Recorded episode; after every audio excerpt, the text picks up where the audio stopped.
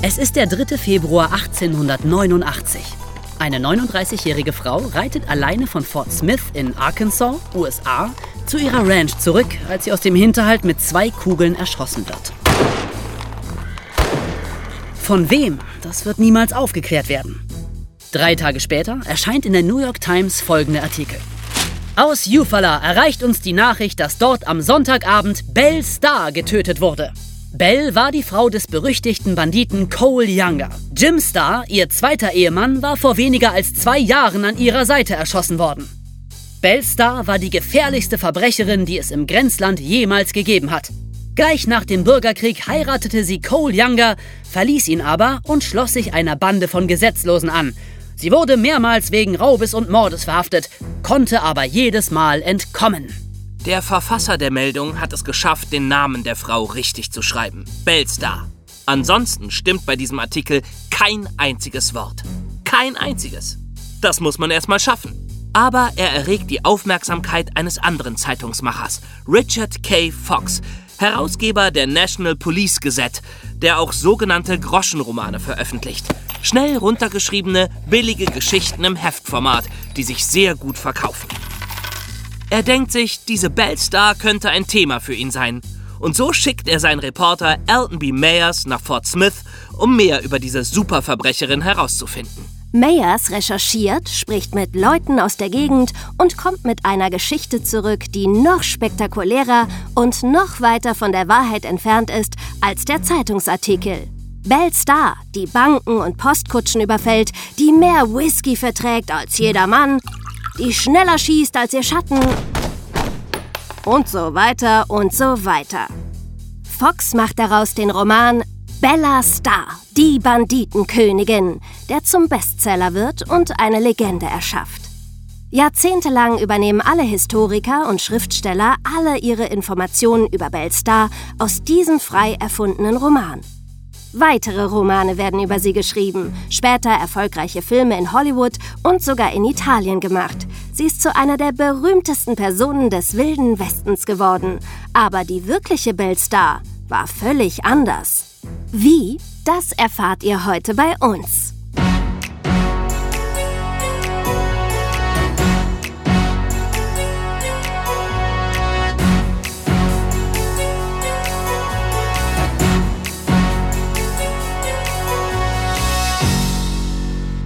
Ja, da sind wir wieder. Jonas, David und Emma. Hallo. Hallo.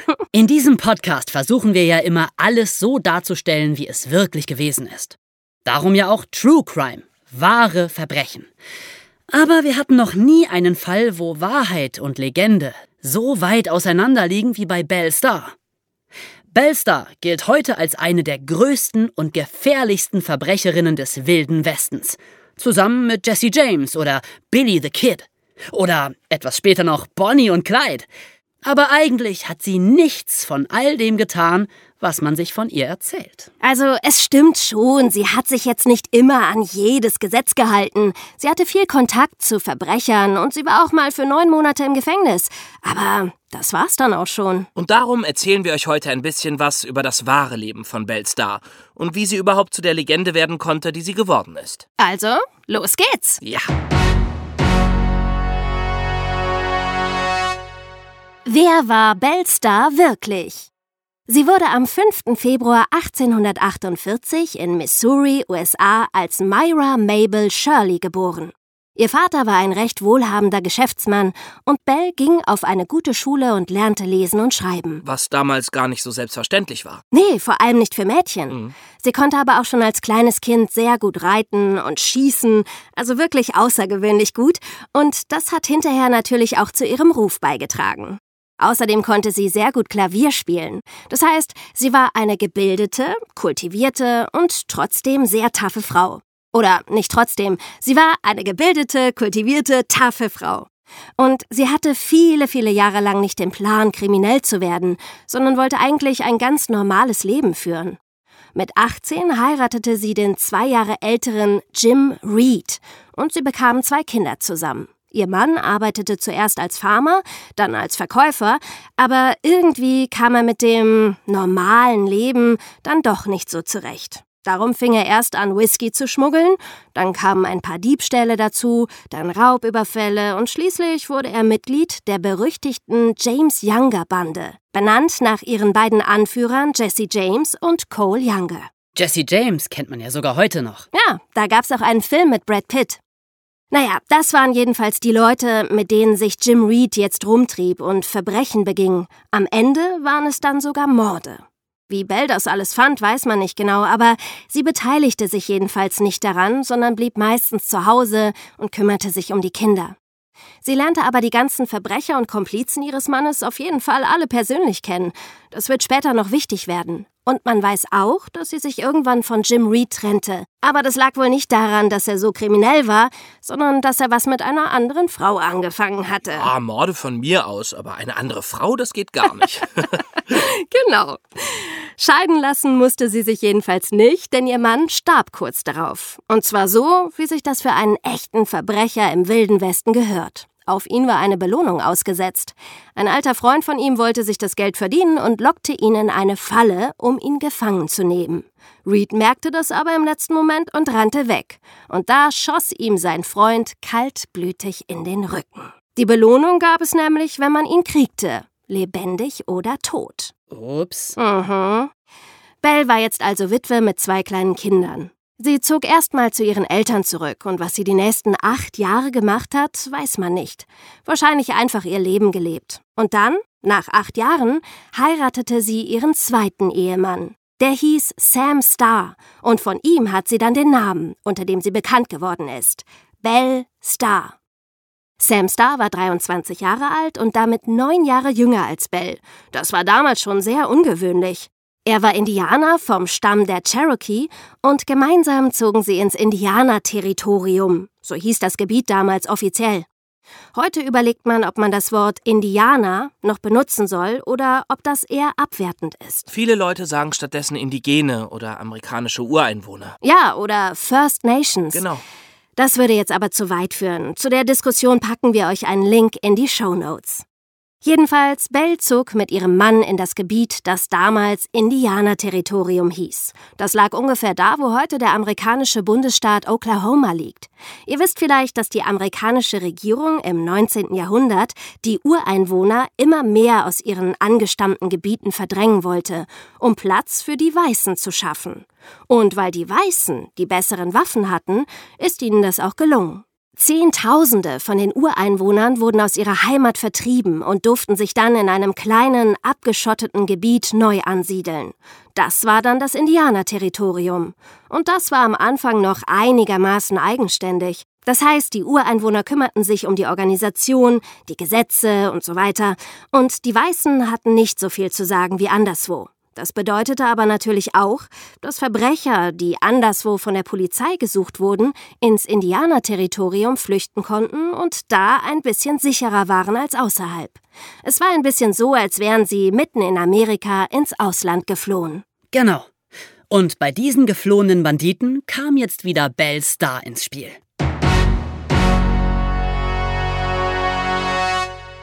Wie wurde Belle Star zur Banditenkönigin?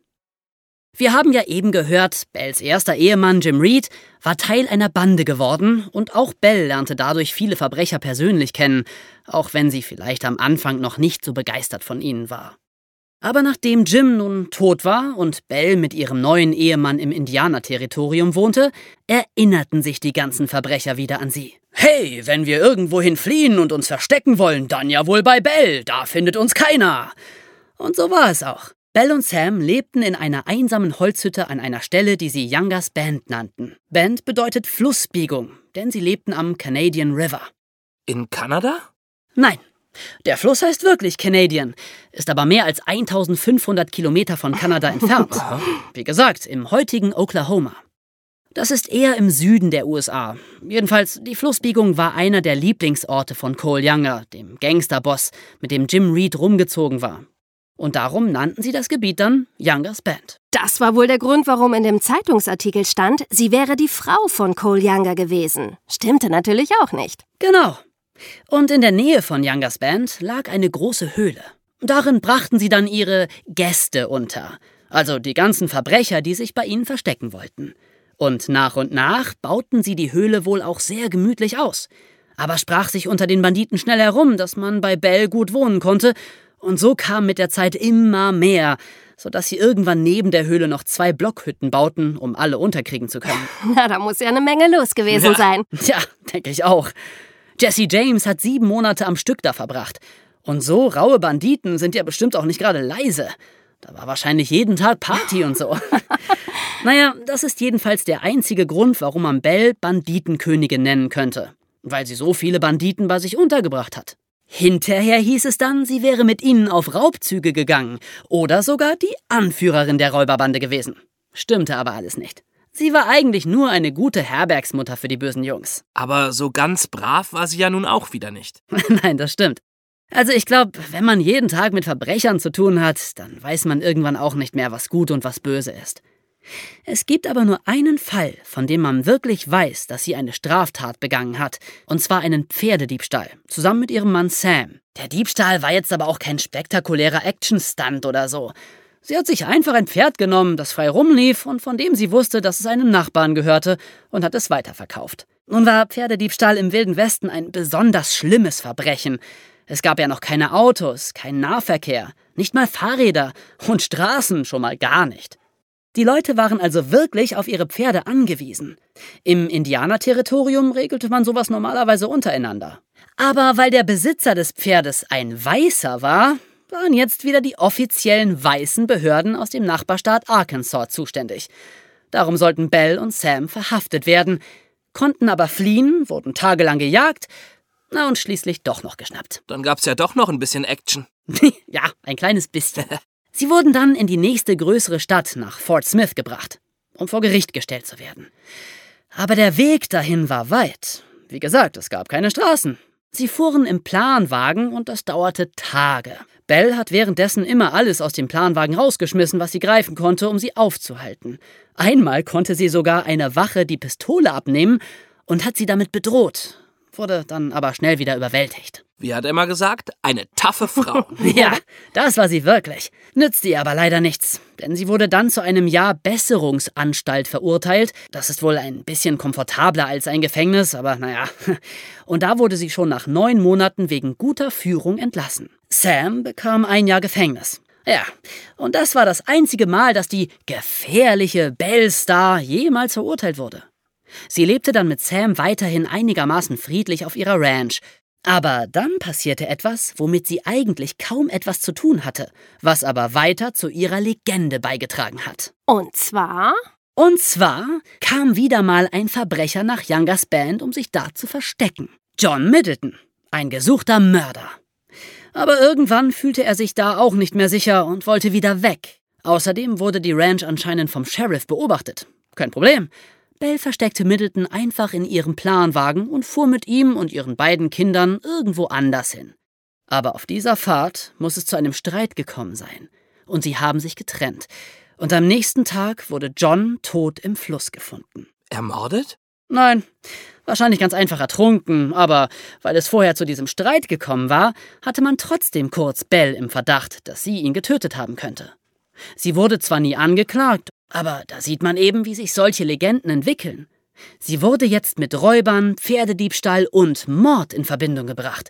Das heißt, für die Leute war sie selber eine Räuberin, gewohnheitsmäßige Pferdediebin und Mörderin. So kam diese seltsame Zeitungsanzeige zustande, die dann nach ihrem Tod erschienen ist. Naja, und die hat dann wiederum dazu geführt, dass dieser noch falschere Roman über sie geschrieben wurde.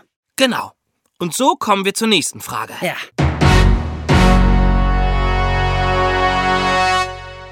Wie wurde Belle Starr zur Legende? Tja, zur Legende werden die meisten ja, wenn überhaupt, erst nach ihrem Tod. Und so war es bei Belle auch. Das fängt schon damit an, dass keiner weiß, wer sie getötet hat. Sie war alleine mit ihrem Pferd auf dem Weg nach Hause. Da hat sie jemand von hinten mit zwei Kugeln erschossen. Wer das war, wurde niemals rausgefunden. Es könnte ihr dritter Ehemann Jim gewesen sein. Sam war nämlich inzwischen auch erschossen worden und sie hatte nochmal geheiratet. Verdächtig war aber auch ihre Tochter Pearl. Die hatte ein uneheliches Kind bekommen. Das war ja damals noch eine Schande. Ja, heute zum Glück nicht mehr. Ja. Belle hat sich aber so dafür geschämt, dass sie es ihr heimlich weggenommen und in ein Waisenhaus gebracht hat. Mhm, also Rache als Motiv. Es hätte aber auch ihr Sohn Eddie gewesen sein können. Der stand nämlich gerade wegen Pferdediebstahl vor Gericht und Bell hatte sich geweigert, ihm zu helfen. Da soll er wohl gesagt haben, er wollte sie töten, weil sie ihn im Stich gelassen hat. Okay, Verdächtiger Nummer drei. Aber der wahrscheinlichste Täter war ein Mann namens Edgar Watson, ein gesuchter Mörder. Der war in ein Haus in der Nähe von Youngers Bend gezogen. Aber Bell war ja jetzt vorbestraft.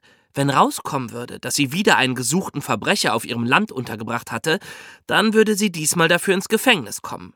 Also drohte sie Watson damit, ihn zu verraten. Ja, das ist natürlich wirklich ein Motiv. Und das wahrscheinlichste von allen. Aber es kann auch jemand ganz anderes gewesen sein. Wir werden es nie erfahren. Bells Grab kann man übrigens heute noch besichtigen. Es ist in Eufaula, Oklahoma, und auf dem Grabstein ist eine Glocke abgebildet. Denn das englische Wort für Glocke ist Bell. Ganz genau. Äh, Sie wurde mit ihrem Schmuck und ihrer Pistole begraben, wie es sich für eine Westernheldin gehört. Und die Cherokee legten ihr noch Maisbrot mit ins Grab, weil das eine Tradition ihres Stammes war. Das heißt, Sie haben sie als eine der Ihren anerkannt. Zumindest haben sie sie geachtet. Naja, und dann ging die Legendenbildung los. Wir haben ja eben gehört, dass schon in der Zeitungsmeldung von ihrem Tod nur erfundene Dinge standen, die schon so spektakulär waren, dass sie den Verleger Richard Fox aufmerksam gemacht haben. Und das Buch, das er dann über sie rausbrachte, Bella Star, die Banditenkönigin oder der weibliche Jesse James, so hieß es nämlich genau, dieses Buch begann schon mit den folgenden Sätzen. Von all den Frauen, die so waren wie Kleopatra, hat das Universum seit den Tagen der ägyptischen Königin keine bemerkenswertere hervorgebracht als Bella Star, die Banditenkönigin. Ihr Charakter war eine Kombination aus den allerschlechtesten und einigen der allerbesten Eigenschaften ihres Geschlechts. Sie hatte mehr Liebhaber als die Geliebte von Antonius. Sie war gnadenloser als die Tochter des Pharaos und tapferer als Johanna von Orleans. Auweia, kleiner geht's wohl nicht, oder? Es ging durch das ganze Buch so weiter. Oh, wow. Und es hat auf jeden Fall wunderbar funktioniert. Bell ist dadurch eine der bekanntesten Persönlichkeiten des Wilden Westens geworden. Bis heute. Ihre Enkelin, das Kind, das sie ins Waisenhaus gegeben hat, hat noch 40 Jahre später ein erfolgreiches Buch über sie geschrieben. Die Geschichte meiner Großmutter Belle Star. Es gibt mindestens 21 Filme oder Fernsehserien, in denen sie vorkommt, unzählige Romane sowieso. Bob Dylan und viele andere haben Lieder über sie geschrieben. In Oklahoma steht eine große Bronzestatue von ihr mit dem Gewehr schussbereit in der Hand. Es gibt sogar einen Lucky Luke-Comic, in dem sie die Hauptperson ist. also ich warte nur noch auf einen Marvel-Film mit ihr. Sie ist wirklich unsterblich geworden. Ja, und ob das heute auch noch passieren könnte, müssen wir dann wohl gar nicht erst fragen, oder? Naja, der Wilde Westen war wohl wirklich eine einzigartige Zeit in der Weltgeschichte. Eine Umbruchphase. Ein ganzer Kontinent, ein unfassbar weites Land, das von Millionen von Einwanderern neu erschlossen wurde, wo Gutes und Böses passiert ist, wo es zum ersten Mal neue Technik gab, neue Waffen wie Revolver und Repetiergewehre, Eisenbahn, Telegrafie, und andererseits sind sie noch auf Pferden geritten, wie seit Tausenden von Jahren, und es galt in den meisten Fällen nur das Recht des Stärkeren. Das waren die Anfänge der heutigen Vereinigten Staaten von Amerika. Ja, und darum ist diese Zeit wohl bis heute so faszinierend, so dass sie sogar ein eigenes Filmgenre hervorgebracht hat, den Western. Und in Deutschland die Kamei-Filme. Ja, also, die Zeit war wirklich einzigartig. Das kann heute nicht mehr passieren. Was immer noch passieren kann, ist, dass jemand irgendeinen Mist schreibt und die Leute glauben es einfach, ohne nachzuprüfen. Das stimmt leider. Also, seid öfter mal kritisch bei dem, was ihr lest. Informiert euch immer aus mehreren Quellen, nicht nur aus einer einzigen. Genau. Nur eins könnt ihr immer glauben. Alles, was ihr bei uns hört. Na klar, das ist ja sowieso logisch. Glaubt erwischt der einzig wahren Podcast-Legende des Westens. Tschüss. Ciao. Ciao. So, jetzt geht noch mal jeder aufs Klo und dann reiten wir los.